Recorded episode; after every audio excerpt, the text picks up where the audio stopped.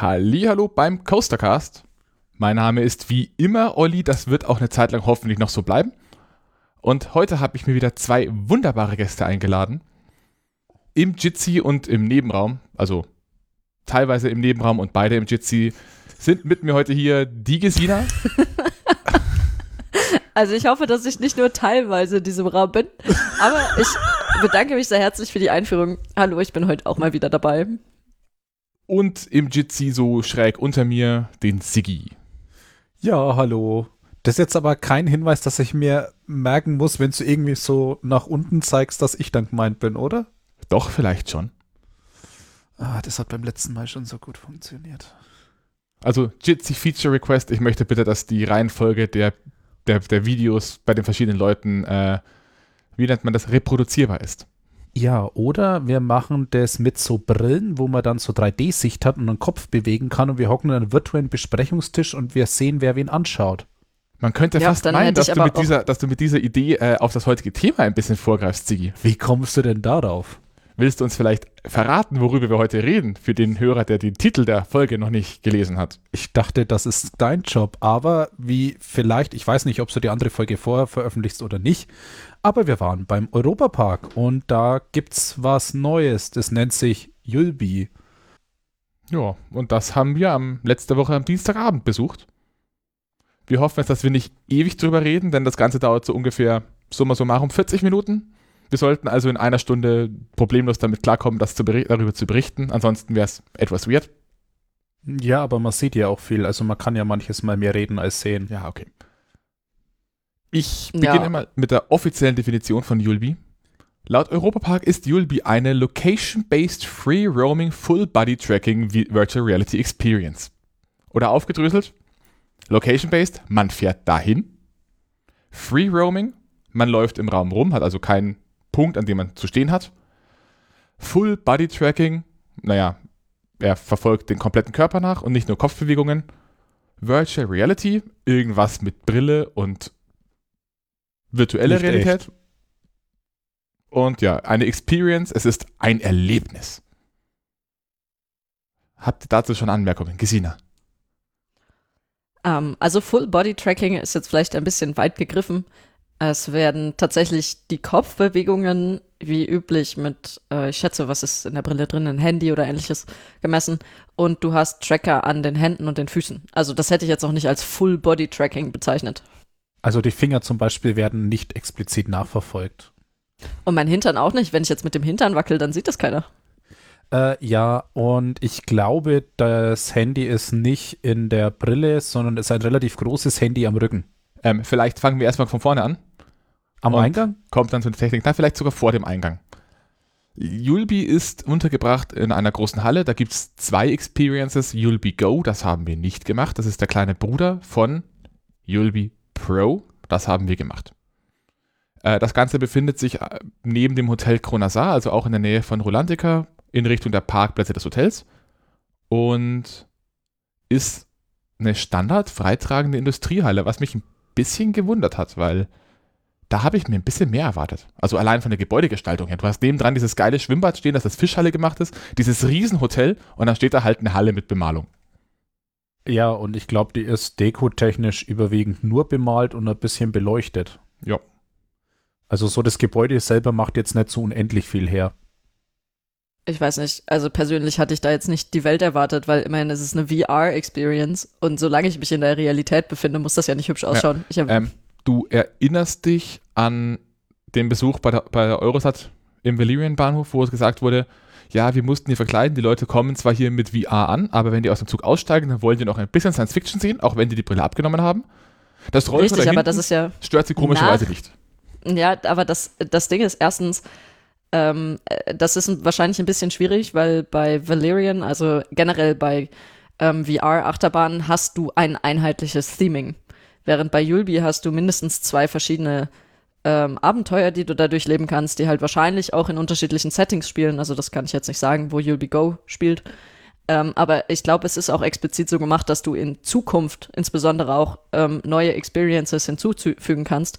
Und da macht es keinen Sinn, dass du auf irgendwas Spezifisches themst, außer halt ähm, futuristisch, wir haben hier krasse Technologie. Ja, aber es geht halt um so, so Kleinigkeiten. Die haben außen diese aufgemalten, dieses, ich nenne es jetzt mal fast schon Fachwerk. Wenn die das einfach mit Brettern aufgebracht hätten, die lackiert sind, anstatt das aufzumalen, ich glaube, das hätte genau das gleiche gekostet als dieser 3D-Effekt und Beleuchtungseffekt von der Bemalung, würde aber besser ausschauen. So Kleinigkeiten. Also die Sachen, für die der Europapark bekannt sind, die haben mir da einfach ein bisschen gefehlt. Okay, also das ist mir tatsächlich persönlich einfach alles gar nicht aufgefallen. Ich, könnt, ich erinnere mich auch gar nicht daran, so wirklich, wie das Ding von außen ausschaut, ähm, weil der Eingang relativ unscheinbar war und ich erst gemerkt habe, dass wir drin sind, als wir drin waren. Ja, der Eingang war wirklich so ein bisschen, ja, Nebensache, sag Ja, ich was, mal. was so. das wiederum liegt aber, glaube ich, zum guten Teil auch daran, dass sie direkt nebendran, also gegenüber des Eingangs ist wieder eine Baustelle, da wird gerade gerade Adrenalin gebaut. Das ist dann so ein mir immer noch nicht ganz, sich ganz erschließendes Konzept für ein Restaurant mit fahrenden Plattformen und verschiedenen Media-based Locations. Keine Ahnung, komisches Zeug, Du kriegst keiner einfach versteht. das VR-Headset äh, von nebenan aufgehockt und kriegst du dann so undefinierten Essenspunch. Das haben wir zumindest gemutmaßt, ja. Und Duft gibt's dann auch noch in die Nase. Nein, also so, so wird das vermutlich nicht, aber sie haben im Moment eingeschränkt Platz durch diese Baustelle gegenüber. Weshalb der Zugang ein bisschen seltsam ist. Man geht also rein und steht in der Kassenzone. Noch Das ist kurze Ergänzung. Ich glaube, ich weiß jetzt, warum ich mit dem Äußerlichen so zufrieden war bisher. Ähm, tatsächlich ist das Einzige, was ich bisher an Vergleichbarem erlebt habe, auch wenn es jetzt nicht ganz so Cyber-Cyber ist, ähm, ein äh, nicht Paintball, sondern Lasertag. ein Lasertag. Und äh, das ist bei uns um die Ecke auch in so einer ähm, etwas älteren Industriehalle. Also wahrscheinlich Ja, ist das nur einfach mit- eine persönliche Nur Konnotation. mit dem Unterschied, dass Lasertag halt seit den 80er Jahren was, äh, was ist, was existiert und jetzt eine Renaissance hatte durch vermutlich primär How I Met Your Mother, während Yulby im Moment so in Anführungszeichen das große Ding in VR ist. Wie fandest du denn die Eingangshalle, wenn wir jetzt schon mal drin sind? Ja, ich wollte gerade erklären, wie die überhaupt ausschaut, bevor ich beschreibe, wie ich sie fand. Dazu gehört, Also, wie sie ausschaut. Man geht, Also man, leg geht, los. man geht durch eine Tür, steht in einem, in einem rechteckigen, gar nicht mal so großen Raum. Also der ist etwas. Der, ich glaube, ich kenne Leute, die haben ein größeres Wohnzimmer. Er ist schon groß, aber jetzt nicht, nicht riesig. Auf der linken Seite, äh, an der linken Wand befinden sich ein paar Stationen, acht Stück an der Zahl. So Tablets im Wesentlichen. An der gegenüberliegenden vier in Wand, Betrieb waren. von denen vier in Betrieb waren wegen Corona.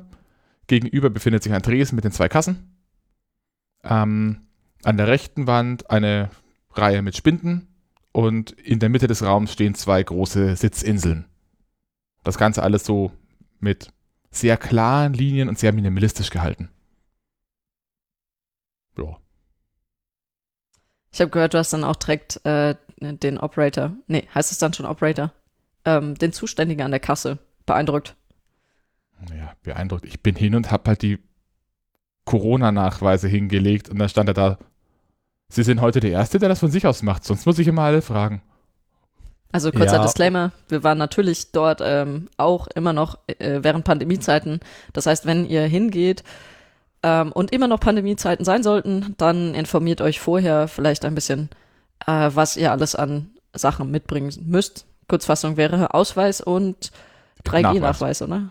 Ja. Genau, 3G-Nachweis, also geimpft, getestet, genesen, ge getestet, ähm, Schnellteste in den letzten 24 Stunden. Und für den Impfnachweis genügt, auch wenn das auf der Homepage ein bisschen verklausuliert ist, darüber haben Sigi und ich ja uns ja bereits in der letzten Folge so ein bisschen ausgelassen, da genügt es, wenn man den Corona, äh, den, den Nachweis in der Corona-App dabei hat. Das geht aus der Homepage nicht so ganz hervor. Also man geht dahin, checkt ein. Kann man vor Ort einchecken oder muss man vorher online buchen? Im Moment muss man vorher online buchen. Okay. Oder ähm, aktuell bieten sie auch an, dass man, wenn man ins Hotel eincheckt und relativ früh dran ist, dass sie schauen, ob noch Slots frei sind und man quasi auch im Hotel buchen kann. Aber vor Ort offiziell nicht. Ich weiß nicht, wenn sie einen Slot frei haben, dann werden die kaum Nein sagen. Wie sah es aus von der Belegung her? Ich meine, mich zu erinnern, als wir gebucht haben, war jetzt, war es nicht wahnsinnig eng. Also wir hätten auch noch einige Slots zur Verfügung gehabt. Es scheint eher so was Spontanes zu sein. Ja, wir waren ja auch in der Nebensaison. Ähm, jedenfalls. Man geht dahin, scannt die Tickets ein, dann bekommt man für jeden in der Gruppe einen Umhängeausweis. Das ist ein Ausweis mit einem kleinen RFID-Chip, also Funk. die, dann, dann bringt, schmeißt man sein Zeug in einen Spind und begibt sich an diese Terminals. Und an diesen Terminals beginnt es schon mal, dass man irgendwie ein bisschen verwirrt wird, weil da stellt man sich seinen Avatar zusammen. Und akzeptiert die AGBs. Mehrmals. Mehrmals? Ich habe sie nur einmal gelesen. Und man kriegt auch noch ein Newsletter angeboten. Also den, den Newsletter müsst ihr nicht abonnieren, der ist standardmäßig auch nicht ausgewählt, was ich schon mal ziemlich gut finde. Er ist aber so positioniert, dass man denken würde, es, es handelt sich noch einmal um eine Bestätigung von AGBs. Deshalb wird, glaube ich, einfach viele Leute draufdrücken. Ähm, Ähm, ich will aber eigentlich- zurück zur Charaktererstellung. Denn was da die meisten von uns schon mal nicht verstanden haben, ist, man kann die Farbe des, des eigenen wählen und man kann ein Geschlecht des eigenen Charakters wählen. Wie sich aber später herausstellt, ist das gar nicht mal so relevant, was man da wählt, denn das beeinflusst irgendwie nur so zum Teil, wie man wirklich aussieht. Also aber- die Farben haben größtenteils zumindest gematcht, was ich mir gedacht habe, aber das Geschlecht war etwas Wirr. wirr. Aber dazu dann im Spiel mehr. Ähm, Ähm, soll, äh, also ist das jetzt der richtige Zeitpunkt, um ein bisschen die Avatare zu beschreiben oder nicht? Noch nicht. Gut. Ähm, dann bekommt man am Ende eine Boarding-Nummer zugewiesen. Das ist eine dreistellige Nummer. Und bei uns ging es dann relativ schnell, dass, es, dass wir dann mit dieser Boarding-Nummer aufgerufen wurden. Normalerweise best- bestreitet man Julbi in Achtergruppen. Da aktuell Corona ist, waren das jetzt nur Vierergruppen, als wir da waren. Was sich ganz gut trifft, wir waren sofort. Was sich ganz gut trifft. Wir waren zu viert, genau. Und wir haben uns exakt hinhocken können, um dann, also äh, falsch. Ich hatte gerade die Intention, mein Gesäß Richtung Sitzgelegenheit abzulassen. Jemand anders hat äh, sich gerade hingehockt gehabt, der Rest ist noch rumgelaufen und schon sind wir aufgerufen worden. Ja, das ging also erstaunlich schnell. Dann ging es zum Sicherheitscheck-In. Und an der Stelle beginnt man dann, dann erstmal damit, dass man sich sein Equipment anlegt. Woraus besteht denn das Equipment, Gesina? Ähm, wie ich eben schon erwähnt hatte, äh, man hat Tracker für die ähm, Füße und also Knöchel und Handgelenke. Äh, das wird re recht gut beschrieben, wie man die anlegen muss, theoretisch. Und es gibt auch noch vor Ort jemanden, der einem dann hilft, wenn man sie doch natürlich falsch rum angelegt hat. Genau. Und zusätzlich ähm, gibt es dann einen abgefahrenen Helm, den man an der Stelle noch nicht aufsetzt. Da sind dann fest verbaut Kopfhörer und äh, Brille. Äh, also die VR-Brille. Und quasi das Herz des Equipments ist dann ein Computer, den man sich tatsächlich als Rucksack hinten überzieht. Ähm, ich hatte mir irgendwie vorgestellt, dass der schwerer ist. Der ist, weiß ich nicht, eine, ähm, ja, so groß wie ein Amazon-Karton, könnte man sagen. Ähm, er ist äh, kleiner, als ich erwartet hätte, also relativ flach und auch nicht so schwer, wie ich erwartet hätte und äh, lässt sich auch recht leicht anziehen. Und dann daran baumelt dann noch der Helm dann kann es auch schon fast losgehen. Wir haben ja einen Informationsauftrag, deswegen von mir hier. Es wird andauernd davon geredet, dass diese Tracker irgendwie farbkodiert sind. Also es gibt quasi einen roten und einen grünen. Ich habe relativ lang gebraucht, um zu schnallen, dass diese Farbe auf dem Tracker nicht direkt angebracht ist, sondern dass die Farbe der Gummibänder ist, mit dem man ihn festzieht. War das nicht auch die Farbe der Druckknöpfe, weil man hat es nicht gescheit gesehen, weil das LED-Licht das nicht sinnvoll wiedergegeben Ich glaube, hat? bei mir Ja. hatten diese Druckknöpfe beide die gleiche Farbe. Deswegen war Nee, ich bei verwirrt. mir nicht, aber es hat so ausgeschaut. Also wenn ich es richtig aus der Nähe angeschaut habe, dann hat man die Farbe schon erkannt. Aber dadurch, dass es halt so buntes RGB-Licht war, hat man das halt nicht wirklich erkannt. Das war so ein bisschen mein Problem an der Stelle. Ja. Aber ich habe es, glaube ich, richtig gemacht. Finde ich nett, dass sie verteidigt, dass ich es äh, nicht geschafft habe, beim ersten Mal sie richtig rum Ja, du, du anzuziehen. hast ja komplett falsch angezogen. Du hast den ja auch dann, also äh, quasi die Vorderseite nach hinten gedreht, als du den Ähm, richtig hattest. Die- jedenfalls die Bestückung hat ähm, sehr viele Virumitäten. Also man kann sie in eigentlich alle Achsen äh, und tja, re rechts, links, was auch immer, falsch anziehen. Also nehmt euch da kurz die Zeit, nochmal kurz drüber nachzudenken. Oder zieht sie einfach an und dann fragt ihr den Operator, äh, passt das so? Und dann ziehen die euch nochmal aus und wieder an. Genau. Dann stellt man sich wieder auf die Position der Sicherheitsanweisung, bekommt da nochmal eine weitere kurze Einweisung. Ähm, der Operator sneakt derweil quasi an der Stelle, wo man sich angezogen hat, vorbei, geht durch eine weitere Tür, die man nicht sieht, weil sie ums Eck ist. Und wenn das Video vorbei ist, dann Magic geht vor einem die Tür auf und der Operator schaut durch. ja. Ach, das ist mir überhaupt nicht aufgefallen. Stimmt. Dann geht man in den nächsten Raum, da steht in der Mitte so ein großes Metallgestell, so ein großer Ring mit acht Positionen. Wir mussten davon quasi immer eine freilassen, also vier Positionen mit jeweils einer Position dazwischen noch. Und eine der Wände ist ein großer Vorhang. Und dann setzt man sich, äh, setzt man sich den Helm auf. Kurzer Punkt noch zum Equipment. Wir wurden am Anfang darauf hingewiesen, dass es sein kann, dass ähm, jemand kommt und uns Sachen einstellt, während wir schon die, das Headset aufhaben ähm, und dann quasi ein bisschen an uns rumfummelt, um zum Beispiel den Akku zu wechseln. Das ist tatsächlich bei mir passiert. Es war sehr, sehr, also ich meine, ich habe es erst gemerkt, als die Person schon wieder weg war.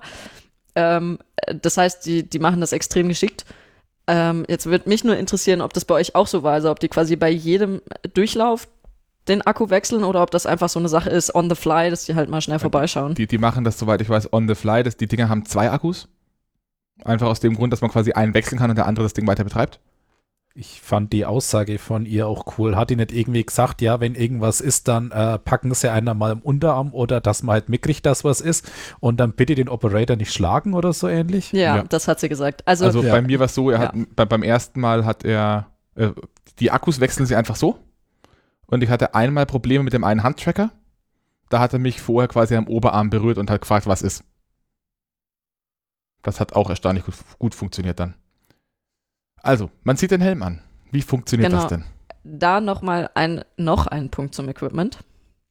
Ähm, weil ich tatsächlich am Anfang nicht so drauf geachtet habe, wenn ihr alles anhabt, genau, wir haben den Helm angezogen und dann wird darum gebeten, dass man ausprobieren soll, ob alles funktioniert. Und bei mir war es so, dass ich da nicht so wahnsinnig drauf geachtet habe, aber meine ähm, eine Kopfhörer-Ohrmuschel war locker, weil die halt an einer Stelle rausgesprungen war. Das wäre was, das hätte man sofort fixen können. Ähm, ist mir aber dann erst irgendwie nach ein paar Minuten aufgefallen und dann habe ich mich nicht drum gekümmert. Aber wäre wahrscheinlich geschickter gewesen, wenn ich da von vornherein drauf geachtet hätte. Also, ähm, die Ohrmuscheln können locker sein. Beim vierten Achtet Versuch drauf. kommen wir jetzt endlich zu dem Punkt. Siggi, wie zieht man sich denn diesen Helm auf? Welche Schritte sind denn dann notwendig? Äh, ich weiß gar nicht, waren da spezielle Schritte notwendig? Dann habe ich was falsch gemacht. Ich habe halt geschaut, dass ich das Kabel nicht um meinen Hals wickel. Der ist nämlich mit der Kabel verbunden mit dem Rechner am Rücken. Und vorne ist dann die Brille relativ fest montiert. Ja, und ich habe es dann halt so gemacht, dass ich die Brille grob angesetzt habe und das Ding einfach dann wie ein Helm gar aufgesetzt habe und hinten zugeschraubt. Genau, also man hat hinten so eine Stellschraube, wie man es zum Beispiel auf dem Baustellenhelm kennt. Und Ja, oder. Fahrradhelme haben es auch häufig. Und dann stellt man sich die Ohrmuscheln noch ein bisschen nach, wenn die nicht gerade halblose rumfliegen und das, das war's dann auch schon. Genau, da, zu den Ohrmuscheln, wir hatten das gerade schon, aber was mir aufgefallen ist, die haben jetzt nicht so einen klassischen Anpressdruck gehabt bei mir. Also wenn ich die hingedrückt habe, dann sind die auch dort geblieben, aber sie waren eher flexibel. Also so Baustellenhelme, wo sowas integriert ist oder so, ist ja häufig so, dass man es ein bisschen andrückt und macht so flop und den zieht sogar ran. Das war da jetzt nicht der Fall. Aber hat bei mir zumindest gut funktioniert und gehalten. Was noch bei der Brille war, man hat halt schauen müssen, dass die ziemlich genau aufliegt, weil ansonsten war das Bild bei mir total unscharf. Sobald ich das irgendwie mal hingefummelt hatte, war eigentlich alles gut. Das ist auch ein guter Punkt fürs nächste. Ähm, man schaut dann da rein. Wie ist denn so die Bildqualität? Nicht 4K. Gesina? Äh, mir, mich braucht ihr nicht fragen, ich bin weder mit Brille noch Kontaktlinsen rein, aber habe eine leichte Brille, also habe eigentlich eine leichte Stärke. Das heißt, bei mir war es natürlicherweise ein bisschen unscharf. Genau. Wa warum bist du ohne Brille rein? Ähm, Aussage Operator und auch auf der Homepage vermerkt, ähm, kleine Brillen können drunter passen, sie garantieren es aber nicht und es wird empfohlen, dass man halt Kontaktlinsen anzieht. Was mich an der Stelle gewundert hat, ist, normalerweise hat man bei diesen Systemen immer irgendwie eine Form von zusätzlicher manueller Schraube, um zumindest ähm, simple Fehlschärfen auszugleichen, also äh, sphärische Fehlschärfen, indem einfach Linsen ein bisschen verschoben werden. Das wurde jetzt zumindest so nicht erklärt. Ich weiß auch nicht, ob die das haben. Ich kann es mir nicht vorstellen, weil dann ist es bei jedem verstellt. Also ich fand es so auch angenehm, weil sonst hätte ich erstmal gucken müssen, okay, ist es jetzt Normaleinstellung oder ist es unscharf, weil es verstellt ist ähm, und dann wieder rumprobieren müssen. Also ich kann mir gut vorstellen, dass sie das absichtlich nicht eingebaut haben, sondern gesagt haben, kümmert euch selber drum, dass eure Augen das sehen, was sie sehen sollen. Aber zur ei ei- eigentlichen Bildschärfe wollten wir eigentlich ähm, jemanden fragen, der tatsächlich Kontaktlinsen drin hatte, also was wirklich theoretisch scharf hätte sehen können. Also oben. Also bei mir, weil bei Sigi hat äh, eine so hohe Schärfe, dass er selbst mit der mit Kontaktlinsen noch Fehlschärfe hat. Ähm, Genau. Ja, ich, ich hatte ein bisschen Probleme gerade zu Beginn. Das Problem bei mir ist, das Bild ist so im, im Bereich des zentralen Sehens, also schon nicht der normale aktive Sehbereich von diesen knapp 50 Grad, die man hat, sondern noch ein bisschen schmäler. Da ist das Bild schon in Ordnung. Aber im peripheren Sehen wird sehr schnell unscharf und auch komisch verschwommen, ähm, auf eine Art und Weise, die weniger ist als einfach nur, es verschwimmt, sondern das war wirklich so ein, das war gemorpht auf eine Art und Weise, die irgendwie nicht passt. Das heißt, wenn ihr in diesem Helm seid, versucht nicht zu viel mit den Augen links und rechts zu gucken, sondern bewegt lieber den Kopf. Äh, ja, ich glaube, das ist auch generell der Witz an der Sache. Was mir halt aufgefallen ist am Anfang, also ganz, ganz am Anfang, wo ich aufgesetzt habe, habe ich irgendwie gar nicht so richtig gesehen und habe den dann nochmal komplett nachpositionieren müssen, dass die Nase wirklich sehr sauber anlegt, dann ging's. Also, dass wirklich die Brille relativ weit für mein Verhältnis runterkam und da war ja irgendwie auch noch so eine FFP2-Maske, glaube ich, dazwischen.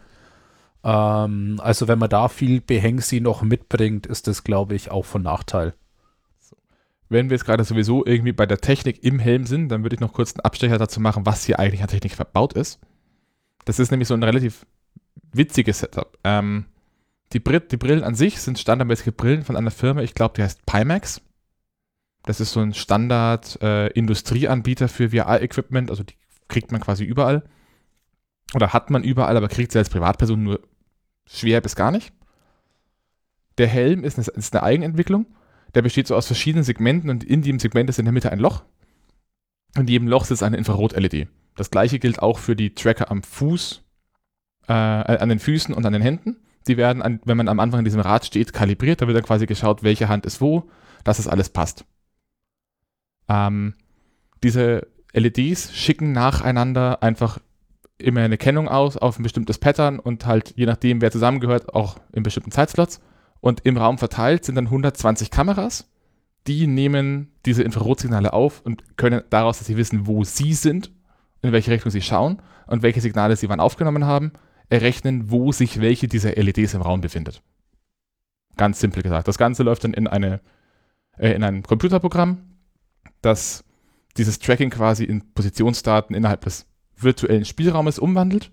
Das ist, soweit ich weiß, hier mit der Unreal Engine umgesetzt. Und diese Positionsdaten der einzelnen Spieler, die gehen dann wiederum zurück mit den Positionsdaten des Spielers selbst an das, das Headset, äh, an den, den PC auf dem Rücken, der dann nur noch das Bild anhand der existenten Daten berechnet. Das ist zumindest mein Verständnis. Schlagt mich nicht, wenn es falsch ist. Klingt aber plausibel. ähm, tatsächlich, also wir hatten die Technik. Wollen wir noch drauf eingehen? Und wir hatten die Bildqualität. Wollen wir drauf eingehen, wie jetzt so Feedback war, wie gut man tatsächlich die Bewegungen der Person gesehen hat und so weiter? Mm, Ich würde es gern fast noch ein wenig nach hinten schieben und vielleicht erst ein wenig jetzt den Einstieg in die Geschichte äh, bringen, oder? Also Feel free. zumindest Haptik.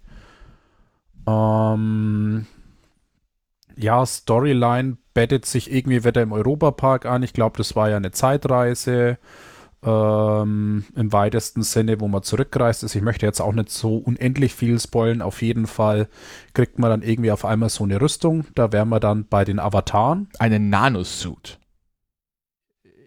Ja, okay. Eine Rüstung. Damit wären wir dann bei den Avataren.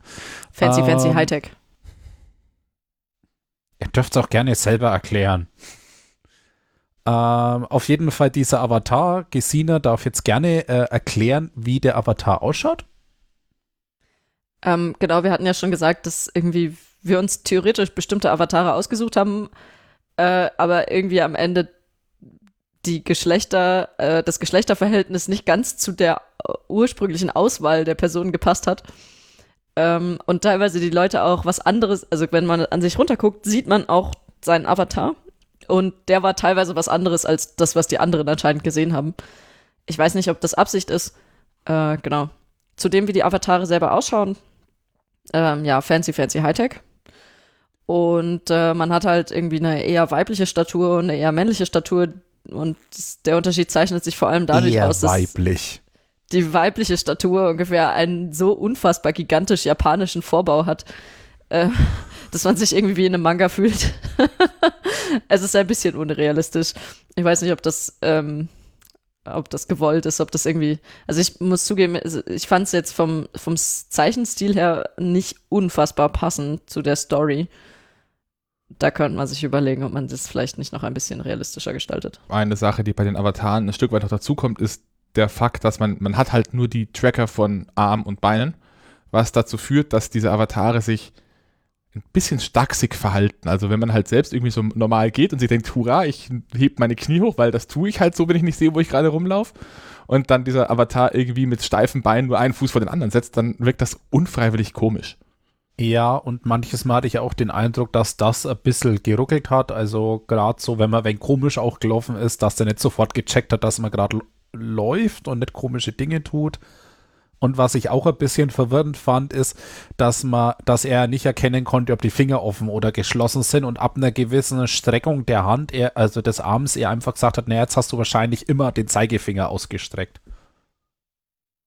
Das war lustig. Ich habe dann irgendwann einfach angefangen, dass ich meine Hand entsprechend nachjustiert habe, dass es zumindest sich so anfühlt, wie es aussieht. ja, genau. Also das war für mich etwas äh, verwirrend am Anfang, äh, weil ich die Hand ausstrecke und plötzlich durch einen Finger strecken und irgendwie war das so ein plötzlicher Übergang. Und das war aber auch keine richtige Bewegung zumindest bei mir, sondern eher so ein Plop, der Finger hängt jetzt auf einmal anders dran. Was ja witzig sagen, war, dann immer genau über den Schwellwert hin und her zu gehen. Ja, und dann irgendwann wollte meine Hand kurz gar nicht mehr. Das ist aber immer noch besser, als was mir am Anfang passiert ist, dass ich da und plötzlich meinen Arm irgendwie so bei mir vor dem Gesicht hatte und mein Arm im Spiel aber irgendwie immer noch nach rechts weggestreckt ist. So. Aber stell dir mal vor, du machst einen Facepalm und deine Hand stoppt dort einfach und du siehst nur deine Hand, während du spielst und hast sie schon längst wieder weg. Das, das, war, das war auf jeden Fall der Moment, in dem ich dann eben um Hilfe gerufen habe. Das macht man hier übrigens, indem man einfach beide Arme nach oben reißt und irgendwie wie wild damit rumfuchtelt. Das sehen Oder indem man Macarena tanzt. Das ist eine Story von anderen Leuten, die erzählen wir hier nicht. Ähm, jedenfalls kam dann halt ein Ob und anscheinend ist das Ding einfach spontan ausgegangen, weil es hatte keine Lust mehr oder so. Und danach ging es dann wieder. Also das kann man jetzt hier kurz generell ähm, einflechten, auch so wie Sie gesagt haben, scheint es doch relativ viel Manpower während des Betriebs zu brauchen, dass es auch für alle so läuft, wie erwartet. Sie bewerben es aber damit, dass sie ihren regulären Durchsatz pro Stunde mit gerade mal zwei Oper äh, Operatoren schaffen. Und ich glaube, als wir da waren, waren es zwei oder drei Leute, die wirklich genau, das also, Ulbi Pro bedient haben. Genau, aber du brauchst halt irgendwie diese zwei Leute auch, glaube ich. Also ich glaube, da muss irgendwie einer da sein, der ein bisschen aufpasst und weiß, wie das System funktioniert, weil ich hatte schon den Eindruck, dass es ab und zu mal gerade am Anfang irgendwie äh, einzelne Elemente so eine Art Reset brauchen. So, jetzt ist die Frage, wie viel wollen wir von der Storyline erzählen und von den Effekten die tatsächlich kommen? Also da möchte ich mich jetzt gerne bedeckt halten. Ich habe jetzt gesagt, es gibt so eine Art Zeitreise und ähm, würde jetzt halt vielleicht noch kurz so ein paar einzelne Elemente erwähnen, die ich jetzt aber auch nicht geschichtlich einordnen würde. Klingt gut, ja. Ähm, beginnen wir Sie doch mal mit dem, episch, was am Sie ehesten... ist erst futuristisch, dann zeitreisenmäßig, dann irgendwas mit Fantasy und dann irgendwas mit episch. Ja. Okay. Okay, ich, ich wollte reicht. ein bisschen mehr auf die Effekte doch ja. eingehen, weil also, es zwischendurch auch so ein bisschen Madhouse-Elemente hatte gefühlt. Be beginnen wir erstmal mit dem, was Yulby in Anführungszeichen wirklich so groß macht. Das ist auch was, was dediziert im großen Stil im Voraus beworben wurde. Und das ist die Interaktion mit physischen Objekten in der Spielwelt. Genau, und das hat für mich jetzt zumindest auch sehr gut funktioniert. Vielleicht erstmal, äh, was genau muss man sich darunter jetzt vorstellen? Ich meine, man ist in der VR-Welt. Was heißt jetzt hier Interaktion mit physischen Objekten? Ich glaube, wir aus? haben den Ring ja schon erwähnt am Anfang und den kann man drehen. Und der ist halt sowohl, also das ist so eine Art Geländering in groß, der in der Mitte ist und den man rotieren kann eben. Also so ein bisschen wie, ja, wie würde man es vergleichen? Ja, Karussell. Karussell von außen. Ja, wäre jetzt tatsächlich auch mein Vergleich. Man kann sich aber halt nicht reinhocken. Und wenn man die VR-Brille aufsetzt, bleibt der Ring weiterhin vorhanden, ist ein bisschen anders gestaltet, aber ist im Prinzip auch noch da und äh, man kann den halt auch berühren und sieht auch seine Hand, wie der dann den greift. Genau, und, und wenn man den dreht, äh, hat es auch eine Auswirkung auf die Geschichte. Und solche Effekte gibt es im Laufe des Spiels immer wieder, dass man irgendwie Rätsel löst, indem man bestimmte Gegenstände, die da halt in der Welt, in der VR-Welt angezeigt sind, danach greift und dann steht da in der physikalischen Welt auch ein Objekt, das dann auch entsprechend mitgetrackt wird. Genau, es könnte aber auch sein, dass das Objekt schon dasteht, aber zu dem Zeitpunkt in der Geschichte noch nicht da ist, weil das sich irgendwie vielleicht noch ändert oder erst erscheint. Ähm, ich möchte jetzt nicht so genau drauf eingehen.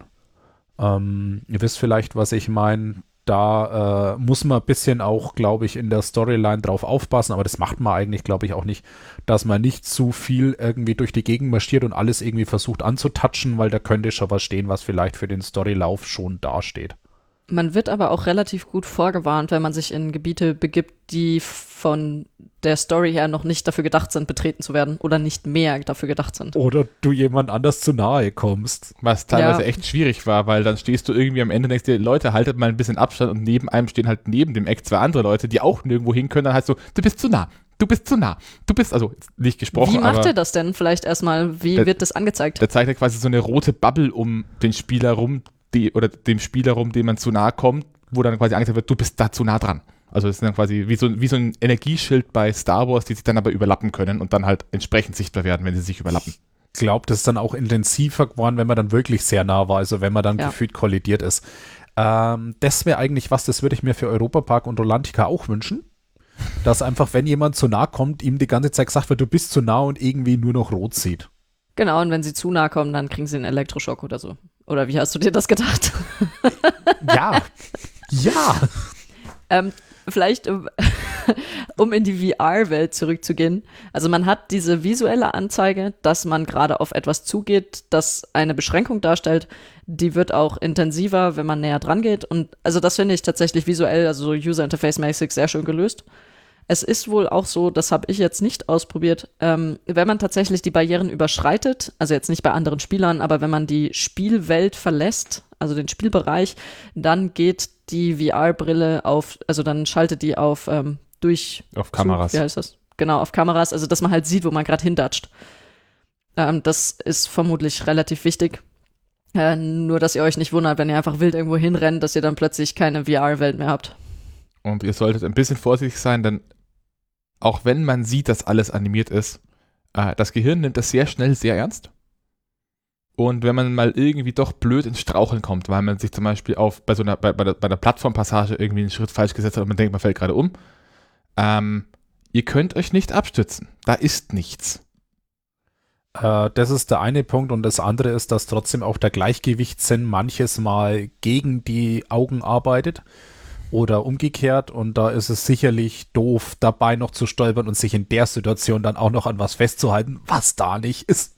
Weil man kann durch die Außenwand einfach durchlangen. An den meisten Stellen zumindest. Genau, also jetzt am Anfang zumindest war es nicht so schlimm, weil da wurde gerade, also gerade am Anfang, das fand ich sehr gut gemacht in der Story. Am Anfang hatte man nicht sehr viele Möglichkeiten, irgendwo groß hinzugehen, ähm, weil es halt so gemacht war visuell, dass du entweder dann, was weiß ich, mit irgendwas kollidiert wärst äh, oder irgendwo ein Abgrund gewesen wäre. Und also dadurch war, hatte man die war nicht die Versuch. sehr eingeschränkt. Ja, gegen Ende hin hattest du dann, hättest du dann noch irgendwie Möglichkeiten gehabt, zu irgendeiner Seite wegzurennen, aber da wurde dann explizit angezeigt, bitte hier lang gehen. nee, aber also das fand ich ganz geschickt gemacht, gerade für den Anfang, fürs Eingewöhnen. Ähm, und dass man gar nicht erst in Versuchung kommt, groß rumzustromern. Sondern eher so Aussicht genießt und äh, ähm, solche Dinge. Die Leute bei, bei den Rocket Beans oder Game 2 würden jetzt sagen, der Spielweltaufbau ist sehr schlauchig. Ja. Ähm, und das Ganze war auch so, dass es langsam mehr wurde, also von dem, wo sich so das Hirn vom Gleichgewichtssinn verändert hat oder sich so Perspektiven verschoben haben. Das ist, glaube ich, so im Verlauf einfach mehr geworden. Das war am Anfang eher nicht so. Also am Anfang ist man eher, äh, ich sag mal, einfach gerade gelaufen und irgendwann kamen dann so Elemente dazu, wo vielleicht äh, der Boden sich verändert. Und ich weiß nicht, wie weit wir darauf eingehen würden. Ich würde da gern schon relativ. Willst du noch was kurz sagen zu, äh, wenn sich die Perspektive ändert, Olli? Ich würde gern noch eine Frage in die Runde stellen. Und zwar bei mir war es so am Anfang, also gerade am Anfang, es hat sich nicht so richtig gelichtet gegen Ende hin, ähm, aber eigentlich von Anfang an äh, war ich recht unsicher beim Laufen. Also irgendwie hatte ich die ganze Zeit das Gefühl, dass ich irgendwie meine Füße falsch setze.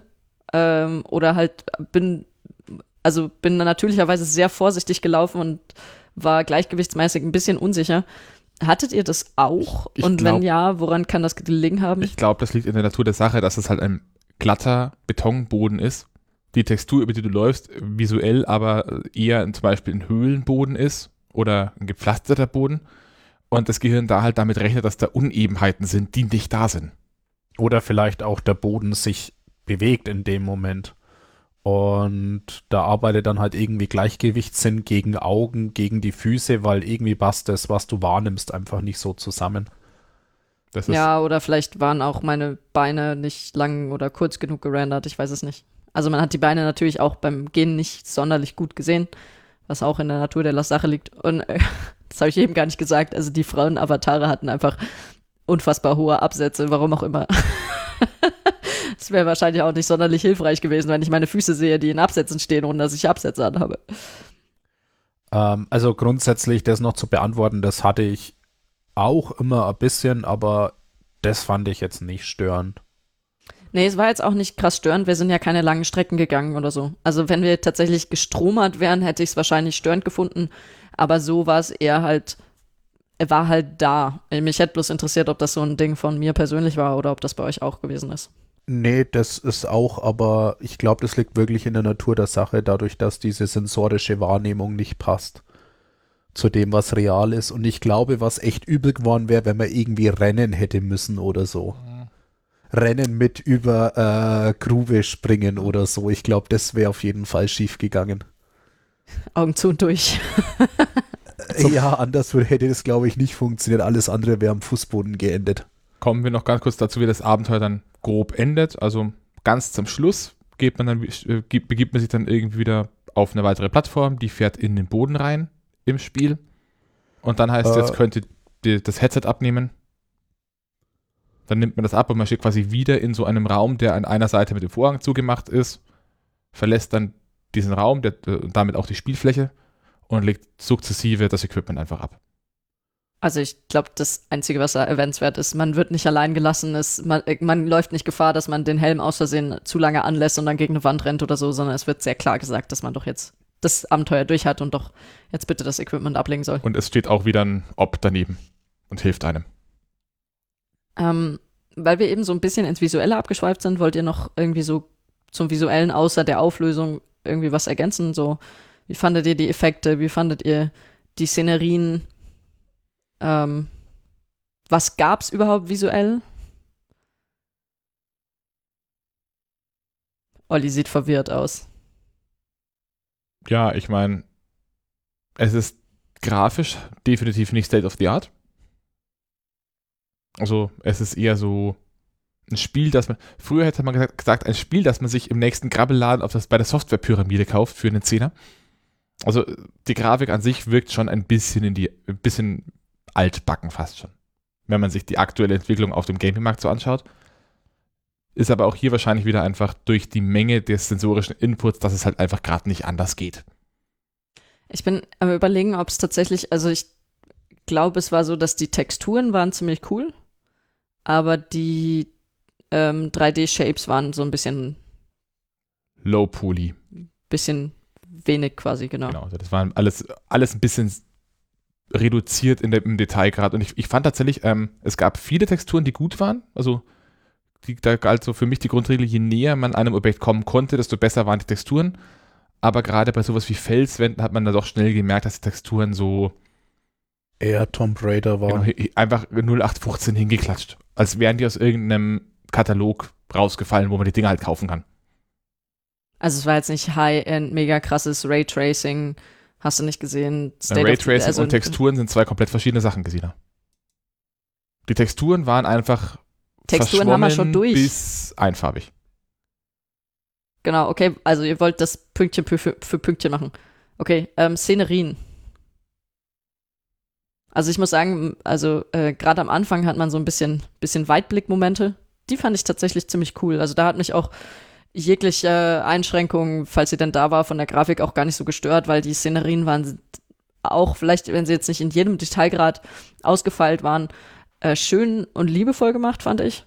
Und auch einfach wirklich mal was komplett anderes. Also da war wahrscheinlich so dieser krasse Gegensatz von der Industriehalle hilfreich. Man hat so eine Industriehalle und wird dann in irgendwas komplett anderes reingeworfen. Da muss ich dir tatsächlich auch ein Stück weit widersprechen. Also gerade so diese, diese erste Szene, ich glaube, das darf man ruhig sagen, man startet an einer Felswand, läuft dann durch so eine kurze Höhle und fährt dann mit einer Seilbahn. Und da steht man auf dieser Felswand und man hat auf seiner Seite Felswand, man hat gegenüber Felswand, man hat unten Meer und sonst ist da gar nichts. Also irgendwie, man hat ein Meer, das ist einfach spiegelglatt und endet in Nebel. Man hat eine Felswand, die endet nach oben in Nebel. Man hat, da ist nichts. Ich habe kurz geschaut und gesagt, oh cool, Meer, aber es gab nichts zu sehen. Es war jetzt nicht so, dass ich da stand und gedacht habe, wow, sieht das gut aus oder wow, kann man da weit gucken, sondern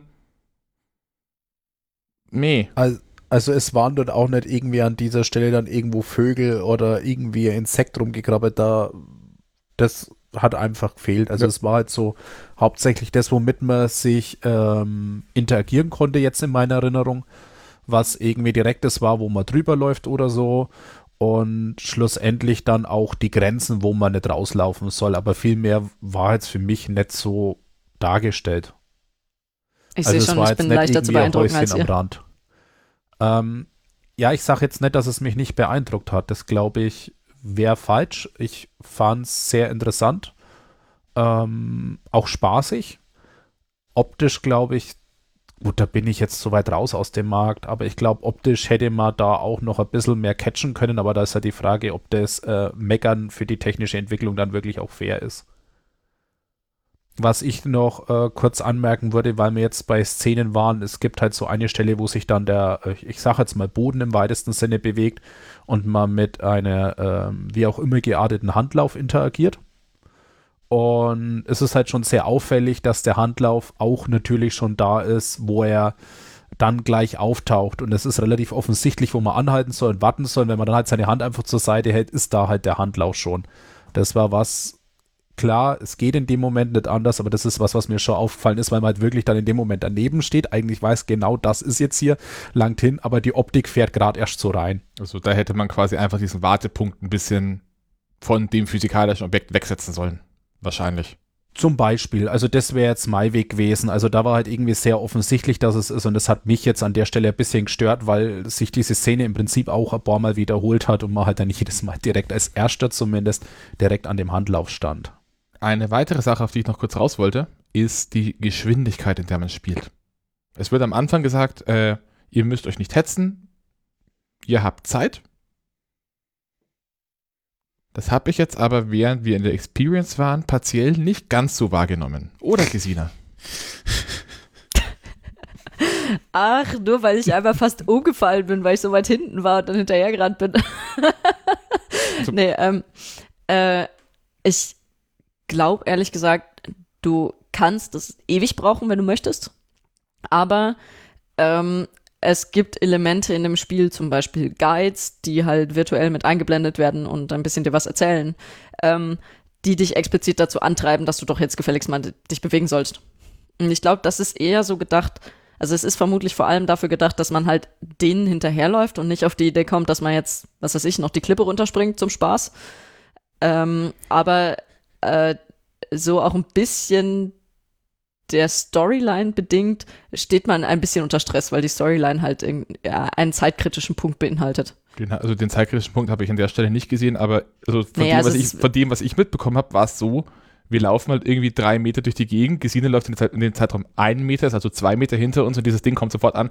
Du solltest dich ein bisschen mehr beeilen, die anderen sind schon viel weiter als du. Von Zeit, ihr habt alle Zeit der Welt oder ihr habt genug Zeit, habe ich an der Stelle dann nichts mehr gespürt. Gut, wir wissen es jetzt nicht, wie es gewesen wäre, wenn wir zusammen als Bulk hintereinander Händchen, Händchen halten gelaufen wären, ob er das dann auch gesagt hätte, also das einfach grundsätzlich ein Storytelling-Element ist. Oder ob das ähm, immer einge ob der das immer verzählt, egal ob du ähm, jetzt weit hinten bist oder weit oh, vorn. Das fände ich dann immer. schon sehr schwach, also wenn das wirklich sagt, wenn wir in der Linie durchlaufen, aber ich kann mir schon vorstellen, dass der immer hinterher geht und sagt, jetzt hau mal drauf. Also ich glaube, wenn er in einer Linie laufen, dann sollte er sowas sagen wie, ihr seid viel zu nah aneinander. Ich, ich, ich, hatte schon das Gefühl, dass er das dann gesagt hat, wenn quasi vorne eine Person auf einem Triggerpoint steht und er aber wegen einer Person weiter hinten mhm. irgendwie die nächste Animation noch nicht abfangen kann. In dem Moment hat er angefangen zu nerven. Ja, ich hatte auch ein bisschen den Eindruck, dass des, äh, diese Guides versuchen, einen ein bisschen vorwärts zu schieben, dass man nicht zu sehr scoutet. Weil man da an die Grenzen der Reali also virtuellen Realität sehr schnell kommt, sei es optisch, sei es dadurch, dass man nicht wirklich seitlich raus kann. Ich glaube, dass das auch ein bisschen der Versuch war. Ja. Fandest du das arg störend? Also das mit dem, du bist ein bisschen zu langsam, da glaube ich, hätte man durchaus noch irgendwie 10, 20 Sekunden drauflegen dürfen, bevor er damit anfängt. Was mich aber sehr gestört hat, ist, es gab eine Szene, da hatte ich ein physikalisches Objekt und es hieß irgendwie, hier eine die Tür ist versch- Perspektivenverschiebung, oder? Hier, hier, hier, die Tür ist verschieden. Und du kannst das jetzt, äh, wir haben hier was, da muss was Schweres drauf. Ja. Und ich nehme halt das Ding und stelle das da drauf. Und in dem Moment ist, es, ist der Scout wieder weg, steht ganz hinten, erzählt dem Letzten wieder was davon, dass er sich jetzt gerade schneller bewegen soll, kommt dann zurück und erzählt mir nochmal, ich soll jetzt bitte, diesen, dass da ein Punkt ist, wo ich einen schweren Gegenstand draufstellen soll. So. Der ist schon da! Der steht schon! Der steht schon Also ich eine muss- halbe Minute. Muss ehrlich zugeben, ich fand mich von euch mehr gehetzt als von dem Scout. Weil wenn einer halt vorgeht und du weißt, dass halt es, ich meine, du weißt ja, es gibt irgendwelche Triggerpunkte und du weißt, wenn du jetzt nicht mitkommst, dann verpasst du irgendwas. Also das, das heißt so grundsätzlich, wenn ihr in einer Gruppe unterwegs seid, ich glaube, wenn du zu acht unterwegs bist, dann wird's noch mal kritischer. Ähm, also, wobei ich mir nicht vorstellen kann, wie da acht Leute überall hinpassen sollen. Aber gut. ähm, gibt wohl schon Gründe, warum sie die Anzahl der Personen jetzt äh, in Pandemiezeiten reduziert haben. Genau, also wenn du zu acht bist, bleib zusammen, sonst verpasst irgendwer was. Äh, Ähm, vielleicht Oder hat ist- zumindest das Gefühl, dass er es tut. Ähm, vielleicht, aber das war auch ein ganz guter Punkt mit den äh, Triggerpunkten. Ich glaube halt wirklich, dass der versucht, die Geschichte zusammenzuhalten, dass es nicht grundsätzlich zu langsam wird. Und auch die äh, Gruppe zusammenzuhalten. Ich glaube, wenn du damit beschäftigt bist, dass du mit dem Objekt irgendwie gerade gemeinsam interagieren willst, weiß ich nicht, ob er reagiert hätte. Aber ich glaube, er versucht halt hinten nach äh, die Versprengten wirklich einzusammeln, wenn vorne die nächsten quasi schon die nächste Szene gehen quasi. Und das wäre ja genau der Punkt gewesen. Nichtsdestotrotz, ähm, ich weiß nicht, was ich wirklich erwartet habe, aber ich glaube, ich hätte erwartet, dass man ein, zwei Stellen ein bisschen mehr scouten kann, ein bisschen mehr gucken kann. Und das hat die Geschichte eigentlich versucht, immer wenig zu unterbinden. Also ich habe mir da ein bisschen mehr Realität in der virtuellen erhofft. man, man hat es auch an vielen Stellen gemerkt, du gehst irgendwo entlang und du hast nicht mal irgendwie einen wirklichen Punkt, wo du sagst, hier macht jetzt Sinn, dass hier so wie eine, wie eine Art Sperre, eine Tür oder sonst was ist. Also ich habe es auch oft gehabt, ich habe quasi einfach noch einen Meter nach vorne geschaut, wollte dann wieder zu euch zurück und vor mir ist so eine rote Barriere aufgetaucht mit dem Kommentar, hier geht's nicht zurück. Und dann stand ich da vorne und das Ding hinten hat Stress gemacht, weil ihr zu weit hinter dem ersten wart. Mm, Also ich weiß jetzt nicht, ob ich das wirklich so negativ sehen soll. Also Ja. ich fand es jetzt nicht Mir- so extrem. Mir, mir ist Aber Ich glaube, wir driften gerade in zwei verschiedene Punkte ab, mir, by the way. mir, ist, mir, Also, ist, mir ist schon auch klar, dass es natürlich ein Stück weit auch einfach dazu dient, das Ding soll 30 Minuten dauern. Das ist ein Zeitslot, den hat man. Und wenn man die Leute einfach zu lange warten lässt, dann kriegt man nicht die Kapazität, die man braucht, damit es sich wieder refinanziert. Das ist logisch. Aber also mein Punkt glaube, ist an der Stelle vor allem einfach der, ich habe teilweise das Problem, dass einfach das Spielgefühl an sich inkonsistent war, dass sie auf der einen Seite gesagt haben, ihr müsst euch beeilen, auf der anderen Seite dann aber, dass ihr müsst euch beeilen, dadurch zustande gekommen ist, dass sich vorne eine beeilt hat und die hinten eine normale Geschwindigkeit hatten. Oder anders gesagt, du warst immer der, der vorgerannt ist und wegen dem alle hetzen mussten. ähm, genau, also tatsächlich, ich meine, das sind jetzt drei Punkte, drei eigentlich ähm, einigermaßen unterschiedliche und äh, äh, genau, Punkte. Das erste ist Scouten. Ich fand persönlich auch, dass es sehr wenige Punkte gab, wo man wirklich hätte scouten können. Äh, ich habe ja schon erwähnt, am Anfang war man extrem eingeschränkt, das war ganz gut zum Reinkommen, das hat sich aber gegen Ende hin auch nicht wirklich geändert. Also da wurde mehr vom Gameplay her darauf gesetzt, dass man halt, ich nenne es jetzt mal interessante Passagen hatte, wo man dann so Momente hatte, dass ähm, man in VR halt irgendwo einen ganz schmalen Grat lang gehen muss. Ähm, aber in Realität ist es halt ein normaler Boden. Und das heißt, da hattest du dann eher so schmale Gradmomente, aber nichts zum Scouten. Also Punkt Scouten. Der zweite Punkt ist ähm, die Art und Weise, wie die Gruppe zusammengehalten wurde. Also das fand ich ein bisschen dürftig. Da hätte ich mir irgendwie erhofft, dass es quasi ähm, Gameplay-Elemente gibt, die die Leute dazu motivieren, dass man zusammenbleibt. Zum Beispiel sowas wie, was weiß ich, ganz simpel wäre, du hast Energiestrecken, die zwischen den Leuten verlaufen und wenn du zu weit weggehst, dann reißen die halt ab und dann kannst du als kannst du halt nichts machen und dann hast du Gameplay-mäßig eine Motivation, die Gruppe zusammenzuhalten und die anderen nicht zu verlieren. Ja, ja oder gemeinsam was tragen. Ich meine, da kannst du ja auch ein echtes haptisches Element einfach hinstellen. Ja, das habe ich mir auch überlegt, aber das ist halt für Corona nix. Das wäre ja, was für in Zukunft, dass du alle an Dinge einem Seil hängst oder so. Genau, oder dass du dich alle, dass alle sich am Händchen halten müssen, mir egal. Ähm, und das dritte ist äh, die Art und Weise, wie halt durchgehetzt, also wie quasi dafür gesorgt wurde, dass die Spielzeit eingehalten wurde. Ähm, ja, das ist, ja, es kann, kann, man sich jetzt drüber streiten. Also vielleicht hätten wir es auch langsamer machen können, ähm, wenn vorne nicht gehetzt wurde. Äh, äh, also wenn, wenn die Leute sich nicht zu sehr auf die ähm, jetzt macht mal schneller Ansagen vom Guide eingelassen ich, hätten möchte an der Stelle sagen, ich hatte nicht das Gefühl, dass irgendwer von uns wirklich gehetzt hat. Es war meistens so, dass halt irgendjemand ein, zwei Schritte vorgegangen ist und dann plötzlich irgendwie dieses Ding hinten Druck gemacht hat und dann haben sich alle, halt alle beeilt. Ja, ja, die meisten Strecken waren auch nicht wirklich sehr lang, das muss man auch dazu sagen. Also es war jetzt selten so, dass man wirklich zehn Meter in eine Richtung gelaufen ist. Was ich noch kurz, also vielleicht um mit dem Punkt jetzt abzuschließen, noch äh, eine kleine Anekdote was ich an der Stelle auch witzig fand, was passiert, wenn ihr zu langsam seid, ist, dass die Spielwelt inkonsistent wird. Denn die wird trotz allem partiell offenbar immer noch in, in ein paar Punkten auf diesem Rucksack gerendert, was dazu führt, dass man am Ende vor einem Feind flieht, dann vor einem eine Tür aufgeht, durch die man durchgeht, und der Olli geht als Dritter durch diese Tür und hinter ihm fällt die Tür ins Schloss. Und die Gesina war gerade noch vier Meter hinter ihm. Und plötzlich kommt eine Gesina durch die geschlossene Tür und fällt fast um.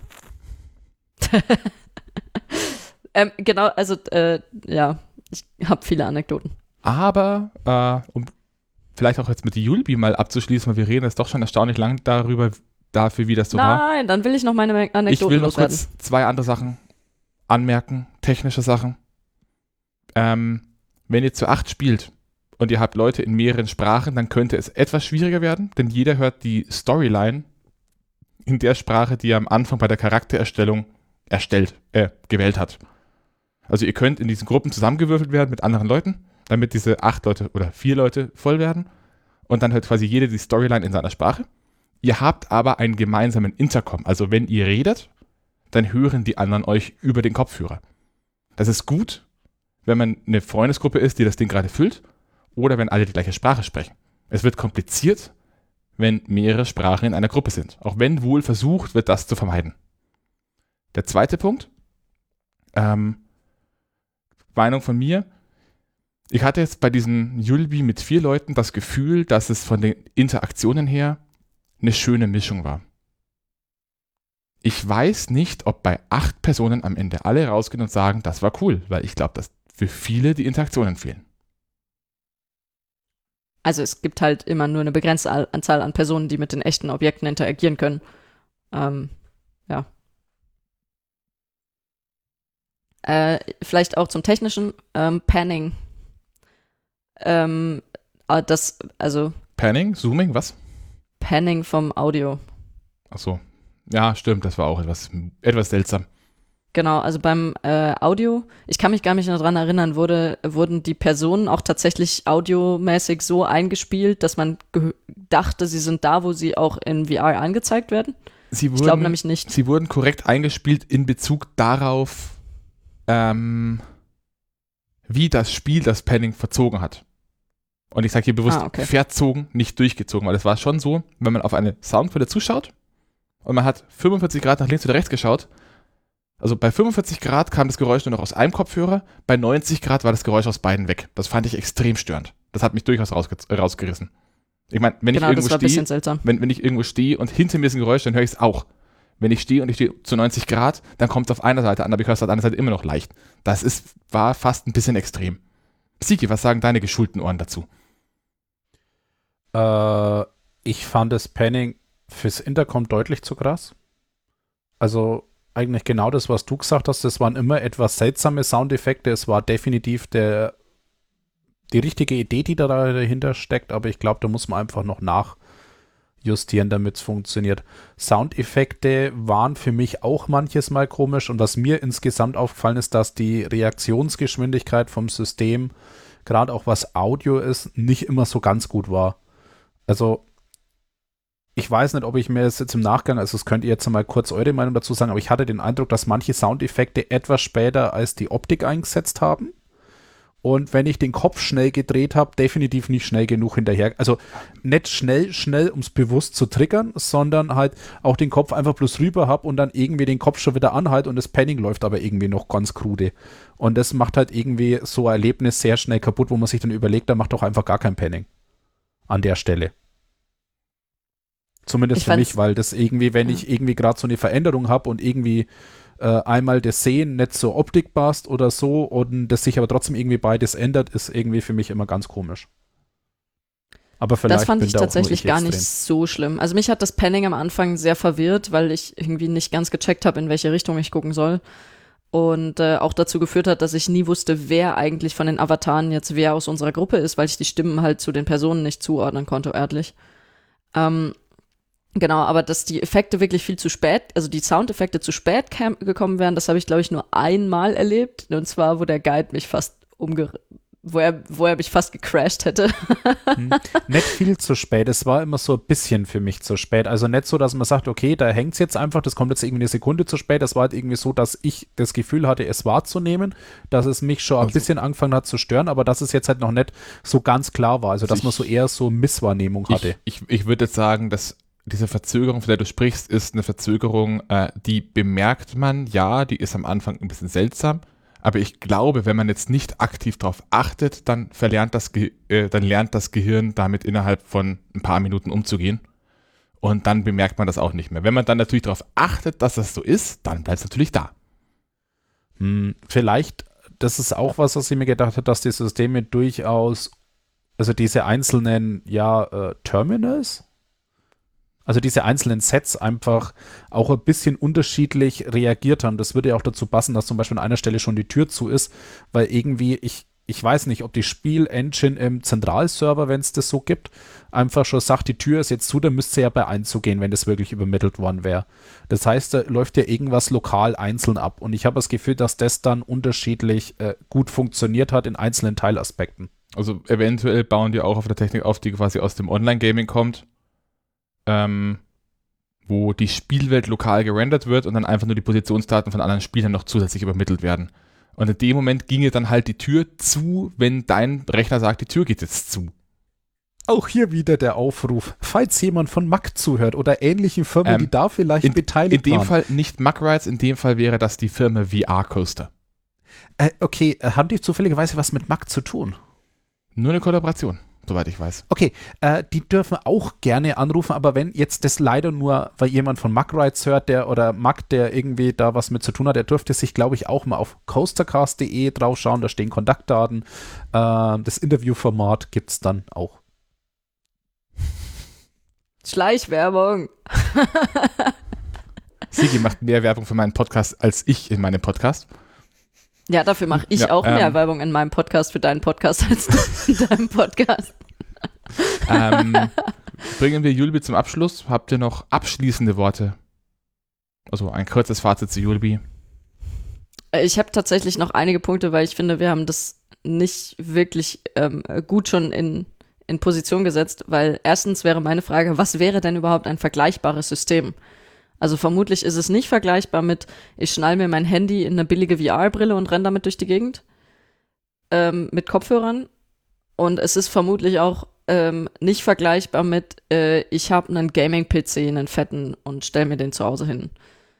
Wahrscheinlich irgendwas zwischen Tablet und Laptop, schätze ich mal. Okay. Und das würde mich halt noch interessieren. Also was, was wäre denn Vergleich für, für den Vergleich irgendwie die, die, die Technik, dass man sagen Ja. würde, okay, wenn ich mir das hinstelle, dann hätte ich irgendwie rechenleistungsmäßig was ähnliches. Na, Die, die, Und das diese, zweite, um diese schon mal Rechner kannst du von der Stange kaufen. Aber die um Frage schon mal ist, vorzuwarnen, das zweite wäre, welche Zielgruppe glaubt ihr, wäre dafür eigentlich am Also, besten geeignet? deine erste Frage verstehe ich nicht tatsächlich. Ich habe am Anfang gedacht, die Frage geht in Richtung, welches VR-System ist vergleichbar, aber offenbar willst du am Ende darauf raus, in welcher Leistungsklasse diese Rechner auf dem Rücken spielen?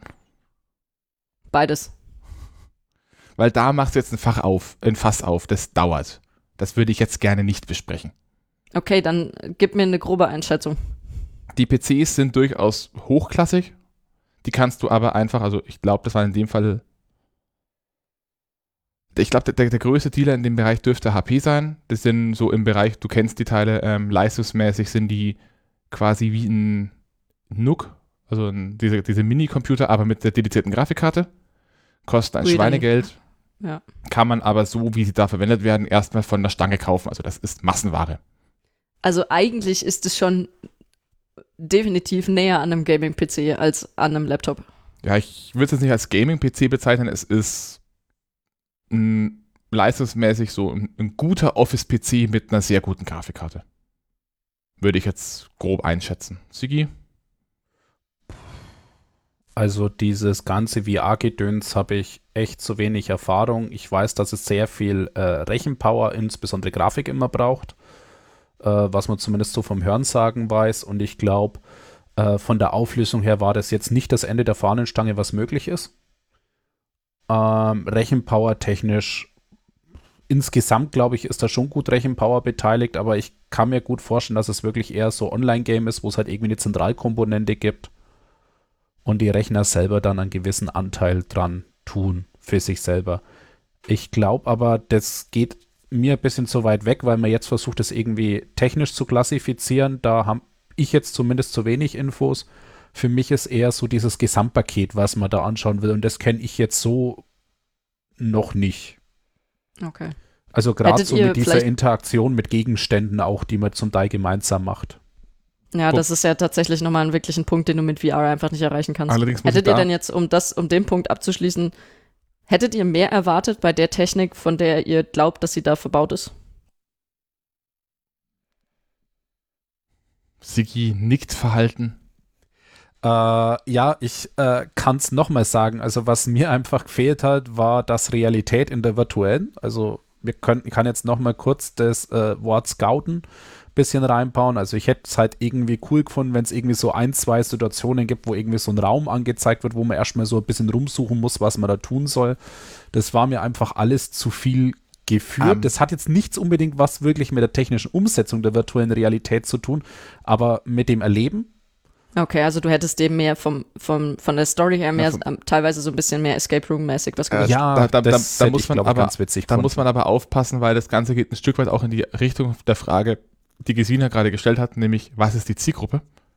Und machen wir uns vor, auch wenn gerade Gesina selber von sich sagt, dass sie wenig Erfahrung mit Computerspielen hat, aber wir sind eine sehr computerspielaffine Zielgruppe und wir sind von Grund auf damit aufgewachsen, dass wir gelernt haben, wie Computerspielmechanismen funktionieren. Und für Leute wie uns ist der spielerische Anteil an Yulbi, also dieses, dieser rätsellastige Anteil, der ist zu leicht, weil es ist alles offensichtlich. Yulbi ist, zielt aber ab auf eine komplette Familie. Da soll auch ein VR-Neuling, da soll ein Jugendlicher oder ein, ein älteres Kind, sagen wir mal so 10 bis 12, soll da teilnehmen können mit der Oma, die keinerlei Erfahrung mit VR oder PC hat. Und die sind da mit anderen Dingen beschäftigt, als Rätsel zu lösen. Ich war ja am Anfang schon mit anderen Dingen beschäftigt, als die Grafik zu beurteilen.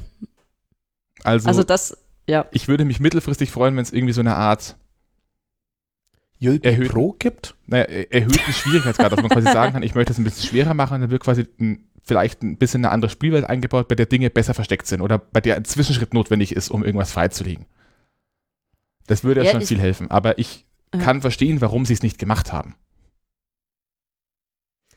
Also man hätte, also wahrscheinlich das, was uns auch so ein bisschen, ähm, ein bisschen reizt, ist, dass sie, man hatte auch einen Mechanismus, wie man am Helm, äh, der war auch relativ cool tatsächlich, ähm, wie man durch an den Helm fassen ähm, zusätzliche, äh, ja, zusätzliche Einblendungen einschalten konnte, die einem dann zum Beispiel angezeigt haben, welches Objekt gerade relevant ist.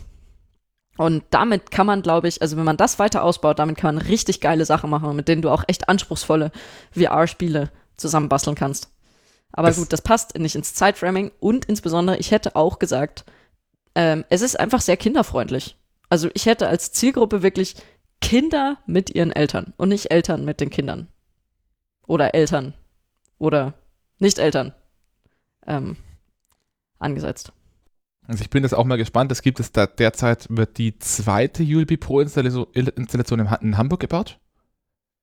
Die gehört dann zum Miniaturwunderland. Aber ich kann mir durchaus auch vorstellen, dass Ulb Pro irgendwann irgendwo landet und da benutzt wird wie ein Escape Room. Also ich glaube schon, dass man das durchaus benutzen kann auf eine Art und Weise, die spielerisch anspruchsvoller ist. Man muss halt dazu sagen, dass mit dem Arbeitsaufwand, den sie jetzt haben, also den, das schaffst du, wenn das ein echter Escape Room ist, mit viel Interaktion mit realen Gegenständen. Das ist ein sau, also ein wirklich großer Aufwand, so ein Escape Room vorzubereiten. Also, das heißt, das Einzige, was man sich da mit dem VR sparen würde als Betreiber, ist die Thematisierung aber das ist äh, quasi die laufenden Kosten, dass man immer jemanden braucht, der dann immer die, das Zeug zurückräumt und alles auf Null setzt, das, ist, das bleibt erhalten und ich glaube, dass man sich das halt auch am Anfang das zumindest ist, erstmal nicht leisten kann. Das ist reine Planungssache. Also es ist halt eine Technik, die ist jetzt da und die kann man weiterentwickeln. Es gab zum Beispiel dieses eine Objekt, das ich getragen habe. Da kommt am Ende niemand und stellt das zurück. Das tragen wir in der Spielwelt weit von A nach B. Aber am Ende stellt man das ab und das steht da, wo wir es aufgenommen haben. Was? Glaubst du echt? Ja, das ist die Ach, Position, an der wir das aufgenommen haben. Oh also Gott, insgesamt weil die ein eingebauter Magnet sind. Also insgesamt ist man ja überwiegend verschachtelt im Kreis gelaufen, habe ich den Eindruck. Also es ge gefühlt was so, es, es, gibt quasi so verschiedene Areale und man bewegt sich immer in so einem Areal ein bisschen im Kreis und dann geht es irgendwann über den Mechanismus weiter in das nächste Areal. Also ich glaube, das trifft ganz gut. Mal macht man dann eher so Schlangenlinien oder so, aber insgesamt ist es eher relativ wenig Realstrecke, also Strecke vielleicht schon, aber halt nicht äh, so Distanz im Raum, die man zurücklegt. Das was, kommt einem bloß viel mehr vor. Was ja auch am Konzept liegt, weil ich glaube, die Idee von dem Ding ist auch, dass man am Ende durchaus auch in einer ULP Pro Installation gleichzeitig mehrere Storylines am Laufen haben kann, die parallel gespielt werden können. Und dann macht es natürlich irgendwie Sinn zu sagen, die Leute sind 30 Minuten in der Spielwelt, wir machen vier Zonen und schauen, dass die Leute nach acht oder neun Minuten jeweils aus einer Zone in die nächste wechseln, wenn die frei ist und bauen halt noch einen Mechanismus ein, der dafür sorgt, dass die Leute halt nicht weiter können, wenn die nächste Zone noch nicht frei ist. Plot Twist. Es waren nicht unsere ersten Personen, die gedrängelt haben, sondern es war die Gruppe hinter uns, die gedrängelt hat. äh, ja, sowas kann ich mir tatsächlich auch vorstellen. Und ich meine, die Kopfhörer, die waren schon eher dicht, wenn sie gut gesessen waren, oder? Also man könnte dann durchaus Personen relativ nah aneinander kommen lassen. So, ähm, machen wir da jetzt mal ein Bändchen drum? Langsam, ja, wirklich? Und das Bändchen besagt, was wünscht ihr euch für die, was glaubt ihr für, was in Zukunft daraus gemacht wird oder was erwartet ihr, was in Zukunft daraus gemacht wird? Ganz kurz. Sigi hat, glaube ich, schon gesagt, also, also ich glaube, Sigi will Escape Room. Äh, ich glaube es auch. Also, ähm, was ich noch trotzdem kurz loswerden will, ist irgendwie nochmal so ein Fazit im Sinne von Daumen hoch, Daumen runter. Da würde ich den Daumen schon auch nach oben strecken, weil ich glaube, ich war wieder etwas ähm, konstruktive Kritik vielleicht. Das, das, das sind die Leute bei uns doch inzwischen gewohnt. Das versuche ich auch jedes Mal zu sagen, dass wir noch nie keinen Spaß hatten und dass wir immer auf einem sehr, sehr hohen Niveau meckern. Ja, aber den Disclaimer müssen wir schon auch dazu sagen, weil jetzt haben wir viel gemotzt und äh, ich glaube, insgesamt zumindest mir hat es Spaß gemacht. Also ich würde jetzt für mich von mir aus sagen, auch ähm, ich würde mir wünschen, dass es vielleicht irgendwann mal eine Installation gibt, bei der man zumindest zusätzlich zu Mission, Mission Ace, Mission Rolantica, keine Ahnung, was macht, was mehr sich anfühlt wie auch ein Computerspiel die Technologie ist an der Stelle definitiv soweit, dass man das tun kann. Ich verstehe aber auch, dass es natürlich zum einen ist es ein Familienpark oder Familienresort. Ähm, es ist eine Technologie-Demo, dass man da sich auch noch nicht so weit traut, weil es dann halt schneller floppen kann, ist nachvollziehbar. Ähm, aber liebe VR-Coaster-Macher, Mac Media, traut euch das. Ihr baut euch damit einen Gamer-Mecker, wenn ihr da mit dem Schwierigkeitsgrad nochmal anzieht. Wow, das heißt, ich darf jetzt das finale Fazit machen. Zu Julbi. Ja, oder wir nee, setzen also, noch eins hinterher. Ähm, äh, also ich persönlich für eine Demo, ich fand es echt schön. Und es war auch ähm, quasi, wenn man es zum ersten Mal spielt, was, also war es echt lustig. Mit den richtigen Leuten kann man da wirklich Spaß haben. Ähm, das, also so irgendwelche technischen Macken und so weiter haben halt das, für mich zumindest, das Spielgefühl nicht kaputt gemacht. Ähm, ja, Story war echt süß. Das haben wir, glaube ich, noch gar nicht gesagt. Also ich habe mich da schon sehr, sehr kinderfreundlich gut behandelt gefühlt. und für die Zukunft würde ich mir irgendeine Mischung aus Lasertag, ähm, Escape Room, Computerspiel und äh, VR in der Gegend rumgammeln wünschen. Da möchte ich kurz rein. Äh, in dem Moment, in dem du eine Knarre in der Hand hast, um es mal ganz erlaubt zu sagen, ähm, wird die Technik bedeutend leichter, weil sowas gibt es schon als Free Roaming. Da ist das, da ist das Tracking dann bedeutend leichter, da brauchst du quasi nur noch ein Tracking der Person und der Waffe. Äh, das kannst du inzwischen sogar mit der PlayStation 4 und dem VR-Setup dafür daheim haben. Also ich muss zugeben, ich glaube, ich würde Leuten, ich, ich muss zugeben, ich bin mir nicht sicher, ob ich es unterstützen würde, dass man irgendwas so richtig Knarrenmäßiges, ja gut, hast bei Lasertag ja eigentlich auch. Also so. ich stelle mir gerade irgendwie abartige Effekte vor. Gut, ähm, Knoten zu. Ähm, war schön. Wer, wer, denkt, dass das jetzt alles war, was wir über VR zu re reden haben, der irrt, denn wir haben am Freitag, als wir in Rolantica waren, spontan nochmal Geld ausgegeben für eine weitere VR-Attraktion. Also, wer dachte, die Folge sei jetzt schon rum, wir sind jetzt auf Halbzeit. Ja, nicht ganz. Ja, okay. Blub. Genau, Blub, Gesina. Was, ist, was hat denn Blub mit dieser neuen Attraktion zu tun? Ähm, Blub hat folgendes mit der Attraktion zu tun. Wer es nicht kennt, Rolantica, ähm, er möge eine Folge, die entsprechende Folge von uns dazu hören. Es ist ein Schwimmbad und da gibt es eine Wasserattraktion, in der man unter Wasser ein VR-Erlebnis erleben kann. Das Ganze, weiß nicht, wie du das moderieren möchtest, ob ich jetzt einfach schon alles vorgreife. Sag doch mal den Namen. Äh, der Name ist immer gut. Das überlasse ich dem Moderator. das Ganze heißt Snorri Snorkeling und war. Äh, wann ist das denn vorgestellt worden? Ich glaube, dieses Jahr im mm, Frühjahr, spät, früh, früh, äh, doch dieses Jahr im Frühjahr war eine große IAPA-Veranstaltung im Europapark. Ähm, da wurde das Ganze dann quasi öffentlich der Fachpresse präsentiert oder der Fach, nicht mal der Fachpresse, äh, der Industrie präsentiert und hat eben dieses Jahr im Rolantica als Prototyp auch hier wieder aufgemacht. Auch wieder eine Entwicklung von VR Coaster in Zusammenarbeit mit Mac Media. Und Sigi erklärt euch jetzt, was das so ganz grob im Prinzip ist. Äh, ein VR-Erlebnis mit Unterwasser. Hm. Das habe ich schon gesagt. Ich hatte mir mehr erwartet, Sigi. Das ganz grob hast du gesagt. Ja, ein bisschen feiner. Ähm, okay. Ich würde es beschreiben als so eine Art offenen äh, Swimmingpool-Container mitten im Raum, in dem man dann ins Wasser springen kann. Ähm, das ist jetzt da so, dass quasi immer zwei Zweiergruppen teilnehmen können.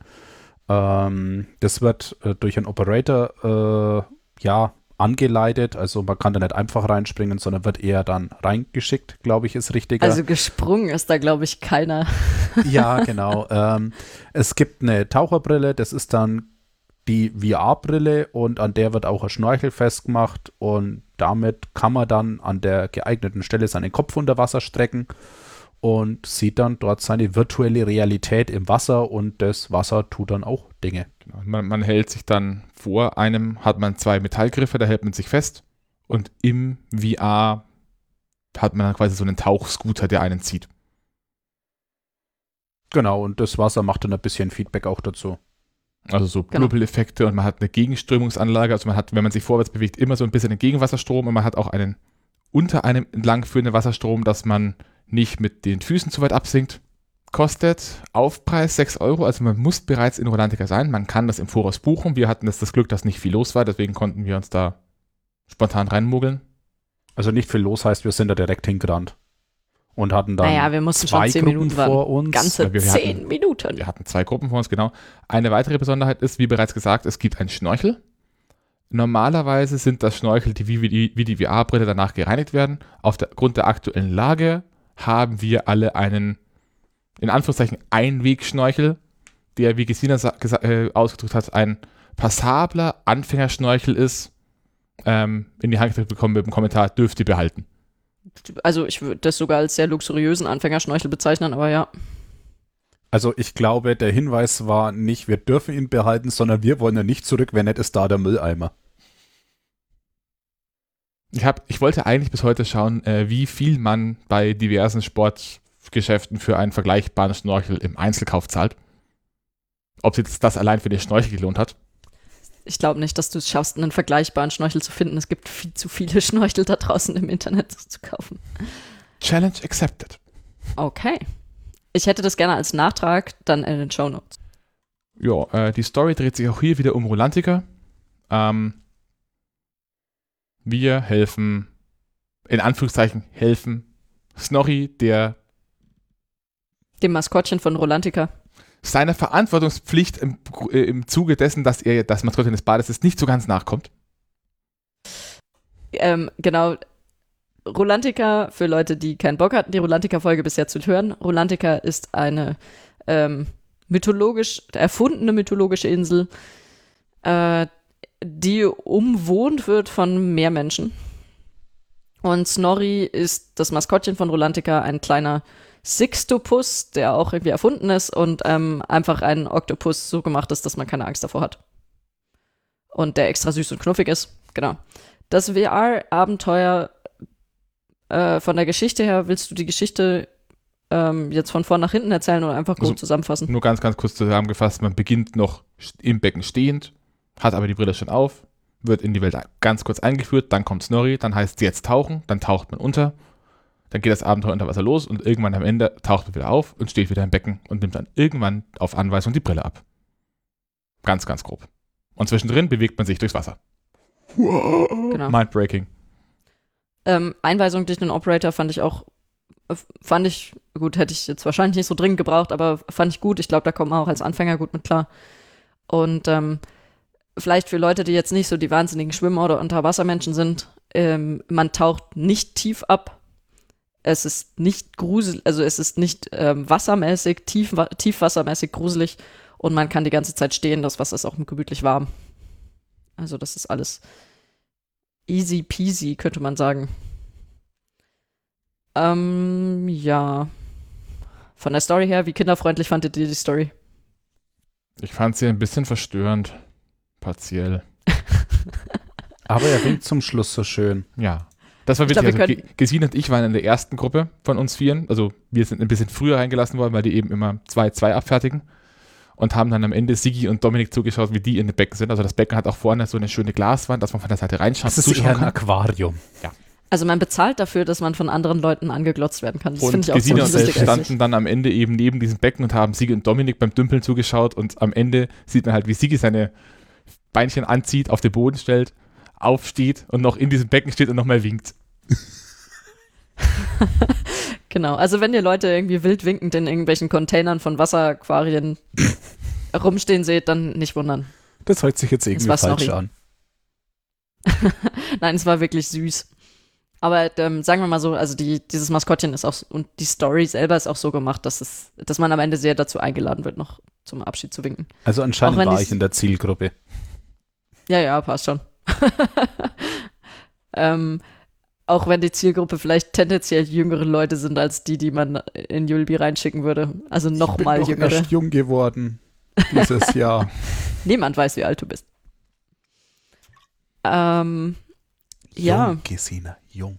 Jung. Wir sind Sachen, alle echt- jung. Nicht alt. Ähm, Äh, ich habe übrigens ein Update, ich habe gerade mal geschaut auf eine, bei einem Tauch-Discounter, wie sie selbst nennen, und beim großen A und ich finde tatsächlich keinen Schnorchel mit Auslassventil, der bei unter mit Nachlass 18 Euro losgeht. ja, ja, da kannst du schon ordentlich Geld lassen. Sag ich doch, ein luxuriö sehr luxuriöser Anfängerschnorchel. also ich glaube, dass er halt nicht unendlich lang hält. Also das sind halt so ein paar Verbindungsstücke und auch dieses äh, Ausblasventil wirkt jetzt nicht so, als wäre es für den harten Meereinsatz äh, auf Dauer gebaut. Glaub mir, die Dinger halten. Okay. Also ich meine jetzt hauptsächlich so dieses Verbindungsstück und äußerst flexible Stück am Mundstück. Okay. Die halten. Also wenn du Unterwasser-Rugby mit sowas spielst, dann äh, übrigens ähm, ein bisschen Werbung für diesen Sport, ein sehr schöner Sport. La la la la la la, niemand hört. Dauerwerbesendung. Ähm, wenn man Unterwasser-Rugby damit spielt, da geht's doch schon mal ordentlich zur Sache. Da zieht's dir vielleicht ab und zu mal den, ähm, wenn irgendjemand auch dumm hängen bleibt, den Schnorchel, also unten das Mundstück ab. Äh, aber das ist, äh, das steckst du wieder drauf und alles ist gut. Also das, was bei Schnorcheln kaputt geht, ist, ähm, dass du die Beißstücke abbeißt, aus Versehen.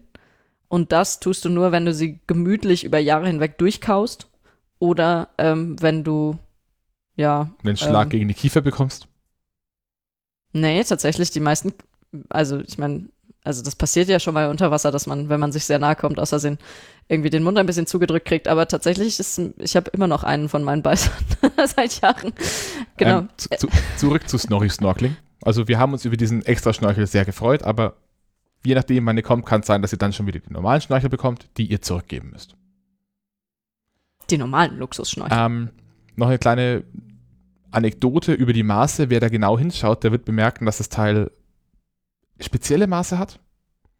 Ähm, und zwar ist das so, dass man, wenn man die, Treppe ab, die Treppen abschraubt, hat das Teil die Maße von ziemlich genau in dem ISO-Container, damit das Ding quasi an einer Stelle, inklusive der kompletten Technik, außer dem Frischwasseranschluss und dem Stromanschluss, ähm, fabriziert werden kann und dann mit einem LKW an die Aufbaustelle gebracht werden kann. Das heißt, man muss da nicht irgendwie noch groß vor Ort viel rumbauen und Dinge zusammenbauen, wie bei Karussells oft der Fall, sondern das Ding kommt so, wie es ist, als eine leicht aufbaubare Schlüssellösung. Das Ganze natürlich, damit man es besser verkaufen kann. Ich weiß Das- aber noch nichts davon, dass es noch mehr verkauft worden wäre bis, bisher. Wobei das immer ein bisschen dauert, bis dann Fertigung und aufgebaut und überhaupt. Ist ja gerade auch nicht so einfach, ähm, das mal Probe zu. Wie heißt das dann? Schwimmen? Tauchen, Liegen? VR. Tauchen? Dümpeln? Hm. Ähm, vielleicht noch äh, Review zur Technik, wenn wir das eben bei Yulby schon so ausführlich gemacht haben. Es ist natürlich jetzt ein bisschen unfair, das direkt mit Yulby zu vergleichen, weil bei Yulby kann man frei sich im Raum bewegen. Das heißt, ähm, es ist nicht so, dass man quasi an, ein, davon ausgegangen wird, dass man an einer Stelle statisch ist und nur quasi so ein 360-Grad-Bild einmal gerendert wird für jede Position und dann ist es gut. Ich meine, solche Videos findet man auch auf YouTube, die kann man mit jedem Handy angucken. Ähm, bei Yulby ist das echt viel komplizierter. Mm, Ich gehe jetzt, ich würde jetzt bloß vergleichen, quasi von der, vom Detailgrad der Welt her fand ich es ziemlich genau wie Yulby. Nur das, ja, ja, es war ziemlich genau wie Yulby. Ich wage zu behaupten, dass sie auch ein paar der Animationen wiederverwendet haben. Oder zumindest der, der Viecher. Aber der Putzigkeitsgrad war höher. Ja, das stimmt. Bei Yulby hast du nicht gewinkt. Ja. Äh, Aber bei Yulby warst du auch nicht außen am Glaskasten gestanden. Ja, das stimmt. Vielleicht habe ich dich einfach nicht winken sehen. ich meine, recht, recht viel mehr gibt es darüber eigentlich gerade auch nicht wirklich zu berichten. Ich fand die, also ich muss sagen, ich fand es tatsächlich ziemlich cool, die Idee, dass man einfach so eine VR-Brille halt in eine Taucherbrille Also einbaut. ich, ich habe mich da inzwischen auch informiert. Es gibt inzwischen solche Systeme auch von Mitbewerbern. Teilweise auf dem Level, dass man irgendwie einen Sandsack bekommt, den man sich ins Becken wirft und dann an dem festgemacht wird und dann halt einfach in dem Ding sich umgucken kann. nice. Bis hin zu alternativen Systemen, die dann auch mit Gegenstrom arbeiten und Handgriffen und allem drum und dran, die dann aber quasi einfach ins Becken gehängt werden und wo man dann ein Becken dazu kaufen kann, wo die zufälligerweise genau ranpassen. Ähm, es gibt inzwischen auch ein System, bei dem man eine komplette Face Mask bekommt, die mit Druckluft bespeist wird, sodass man quasi diese, dieses Problem mit dem Schnorcheln nicht mehr hat, was, glaube ich, doch bei einigen Leuten Beklemmung, be- eine Beklemmung auslösen könnte. Abgesehen davon, ja, äh, da haben, sie haben da schon, glaube ich, was losgetreten, was im größeren Stil was werden könnte. Also da, wenn man sich anschaut, wie viele Leute gerade auf diesen Zug aufspringen, dann war das eine gute Idee. Ich stelle mir gerade Great Barrier Reef tauchen im Schwimmbad vor. Das wäre eigentlich eine ziemlich gute Sache. Da müssen die Leute nicht noch schnell zum Great Barrier Reef hinfliegen, bevor es durch die Klimaerwärmung kaputt gegangen ist. Und kann man dann da auch haptische Elemente mit einbinden, dass dann jeder sein Zeug irgendwie runterbrechen darf vom Riff oder so? Ähm, ja, jeder darf die Moräne kitzeln, solange bis sie einen beißt. Das kann man In bestimmt VR. einbauen. In VR, genau, da beiß ich dann einfach. Da brauchst du dann so, brauchst dann Assistenten, die zubeißen. Ach, deswegen der Op. Äh, Das okay. ist dann so einigermaßen sogar halbwegs ungefährlich im Vergleich. Nur die Feuerfische, glaube ich, wollen wir nicht nachahmen. Naja, gut. Warum? Ich, ich, ich möchte gerne der Operator sein, der den Leuten irgendwie mit so einem, mit so einer kleinen Peitsche diese Ness, dieses Nesselgift auf die Haut klatscht. Ähm, naja, gut, Feuerfische stechen erstens und zweitens. Quallen reichen auch. Ja, okay, Quallen. wär Kannst auch, mit so einer Lanze, mit so einem Piekser. Pieks, Pieks. Wobei ich und du bist tot. Und du bist tot. Und Ich- du bist tot. Ja. Ich, dann hätt, genau, du hast dann so einen Counter und wenn der auf Null ist, weil du zu viele Quallen angefasst hast, dann musst du raus. Gamification. Mhm. Willst ja nur gesagt haben. Dann, ich möchte dann bitte auch wirklich so oben so eine kleine Lebensanzeige, bei jeder Berührung verschwindet dann so eine Qualle. Ja. Und dann, wenn man äh, geschafft hat, alle Lebenspunkte zu verlieren, geht unten eine Klappe auf und macht so und wird so durch ein Siphon Richtung Kläranlage davon getragen oder wie? Hm. Oh, das wäre was. Oder du hast halt, also ich meine, beim Tauchen zumindest hast du ja hinten eine, einen Luftpolster, damit du möglichst schön schwebst. Und das hat dann so einen automatischen Airbag-Modus. Wenn du zu, wenn du quasi tot bist, dann wirst du aus, aus den, wie tief wird das dann sein? Zwei Metern, das ist noch ungefährlich, ähm, wirst du dann aus den zwei Metern einfach nach oben katapultiert, weil das Ding einfach komplett auspustet. Oh ja, und gleichzeitig alle Gewichte abfallen. Na, das brauchst du nicht, wenn du das komplett mit Luftrollen machst. Da geht's schon ab. Dann machst du hui. Ich möchte an dieser Stelle noch kurz anmerken, sollte irgendwann demnächst bei Disney in Orlando in einem der Wasserparks ein VR-Diving-Ding aufmacht, bei dem man die Story aus Findet Nemo nachspielt, bei der man am Ende im Klo verschwindet, ihr habt es hier zuerst gehört. Haha. Ja, es gibt viele tolle Sachen, die man unter Wasser machen kann. Da könntest du auch, also ich meine, unter Wasser hast du ja so eine so halbwegs Schwerelosigkeit. Da könntest du dann auch irgendwelche Raumfahrtszenen nachbasteln. Das wäre auch ziemlich lustig. Ja, aber da macht, glaube ich, Schnorcheln keinen Spaß, weil es dich halt trotzdem immer wieder an die Wasseroberfläche treibt. Schnorcheln? Ich dachte, wir reden hier von richtig mit äh, Flaschentauchen. Ja, schon, aber die Frage, also bis jetzt ist es ja meistens nicht so bei diesen VR-Gedöns, was ich mitbekommen habe. Oder? Das ist meistens Schnorcheln. Ja, Also eher an der Wasseroberfläche, weil damit es wirklich funktioniert, müsstest du ja vielleicht wirklich einen Meter unter Wasser oder so.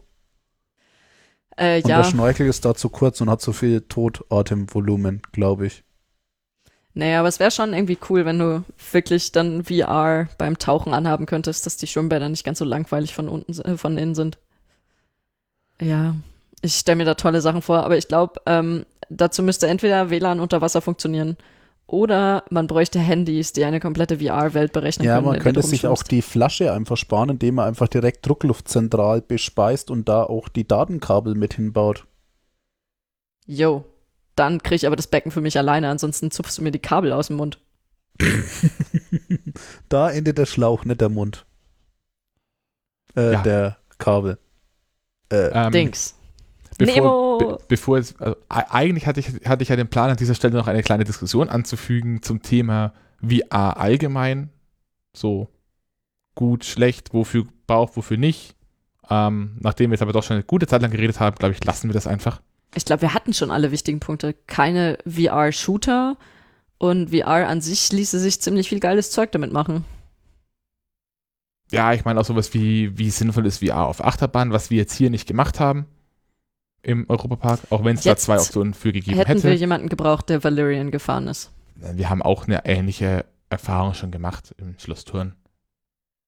Also, ich, ich halte mich durchaus für äh, qualifiziert. Sagte er.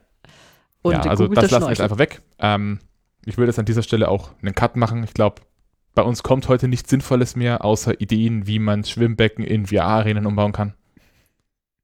Ja, das wäre schon ziemlich cool. Funktio Wie kriegt man Ich eine bedanke Datenverbindung mich bei Gesine und Sigi, die heute so doch recht kurzfristig, wir haben gestern beschlossen, dass wir das heute machen, äh, meine Gäste waren. Danke, Sigi. sehr gerne. Danke, Gesina. Bitte, bitte. Ich entlasse euch beide jetzt in den Abend und euch, liebe Hörer, zum nächsten Podcast, der hoffentlich mehr sinnvolles Gelaber bietet. Bis zum nächsten Mal. Servus. Das war sinnvoll. Winke, winke. Winke, winke.